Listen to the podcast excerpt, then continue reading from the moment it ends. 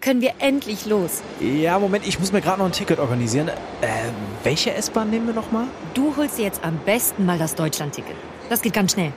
Und schon können wir mit allen Bussen und Regionalbahnen fahren, wann wir möchten. Und auch wohin wir wollen? Ja, wir steigen einfach ein und müssen uns mit dem Deutschland-Ticket um keine weiteren Tickets kümmern.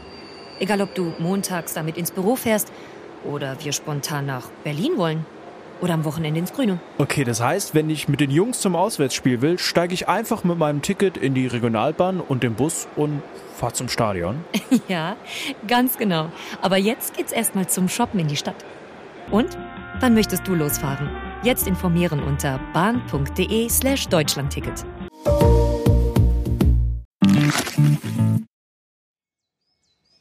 Hi. Oder wie man im Burgenland sagt, Servus.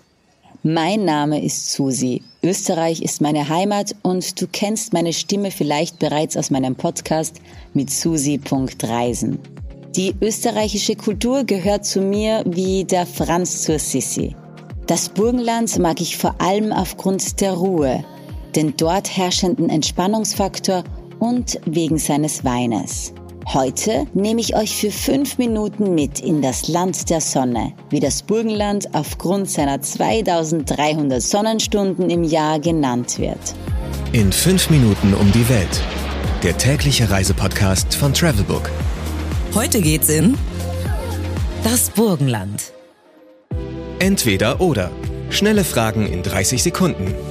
Auto oder öffentliche Verkehrsmittel? Eher Auto. Die öffentlichen Verkehrsmittel sind da im Burgenland ja nicht so gut ausgebaut. Pärchen oder Familienurlaub? Beides. Auch für Alleinreisende und mit dem Hund. Entspannung oder Abenteuer? Eindeutig Entspannung. Kultur oder Party? Kultur. Außer beim Novarock. Da ist sicher mehr Party als Kultur angesagt. Teuer oder günstig? Beides. In den kleinen Dörfern günstig, am Neusiedlersee und an den Touri-Hotspots teuer. Highlights, Lowlights, Must-Sees. Die Travelbook-Tipps. Was ist ein Highlight? Die Natur im Burgenland ist ein einziges Highlight. Es gibt 29 Naturschutzgebiete, sechs Naturberge und einen Nationalpark. Der Nationalpark Neusiedlersee Seewinkel, wo 340 verschiedene Vogelarten leben. Wenn du in der Natur unterwegs bist, wirst du den Wind im Burgenland merken. Denn der Wind geht gefühlt jeden Tag im Burgenland. Der Wind ist natürlich super zum Windsurfen. Blöd aber für alle, die keinen Dreiwetterdaft für ihre Haare haben. Der Wind wird im Burgenland sogar als Energiequelle benutzt. Die Windräder könnten schon fast zum Landschaftsbild zählen, wie die Weingärten.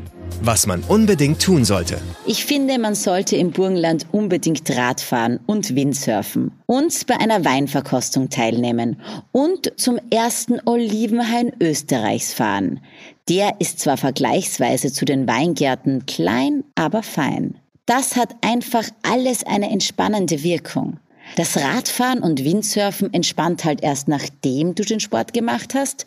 Der Wein und das Öl entspannen aber schon während des Verzehrs. Geld, Sicherheit, Anreise. Die wichtigsten Service-Tipps für euch. Was macht man am besten, wenn es regnet? Die Frage bringt mich zum Lachen, weil ich irgendwie immer mit dem Regen reise. Also er mit mir oder wir gemeinsam. Und ich so bei Regen die Städte und Regionen erkunde. Also was ich nicht empfehle bei Regen ist eine Radtour oder einen Spaziergang durch die Weinberge. Aber alternativ kann man die Therme Bad Tatzmannsdorf oder die Therme St. Martin besuchen. Die finde ich beide sehr schön. Oder man könnte auch einen Ausflug ins Schloss Esterhazy machen oder zu Burg Forchtenstein. Aber zum Glück regnet es im Burgenland ja echt selten. Es scheint laut Statistik an 300 Tagen im Jahr die Sonne. Es heißt ja nicht umsonst Burgenland, die Sonnenseite Österreichs. Wie kommt man am besten hin? Tatsächlich mit dem Auto. Bus- und Bahnverbindungen gibt schon, aber nicht wirklich an jeder Ecke. Oder man fliegt nach Wien und mietet sich dann ein Auto.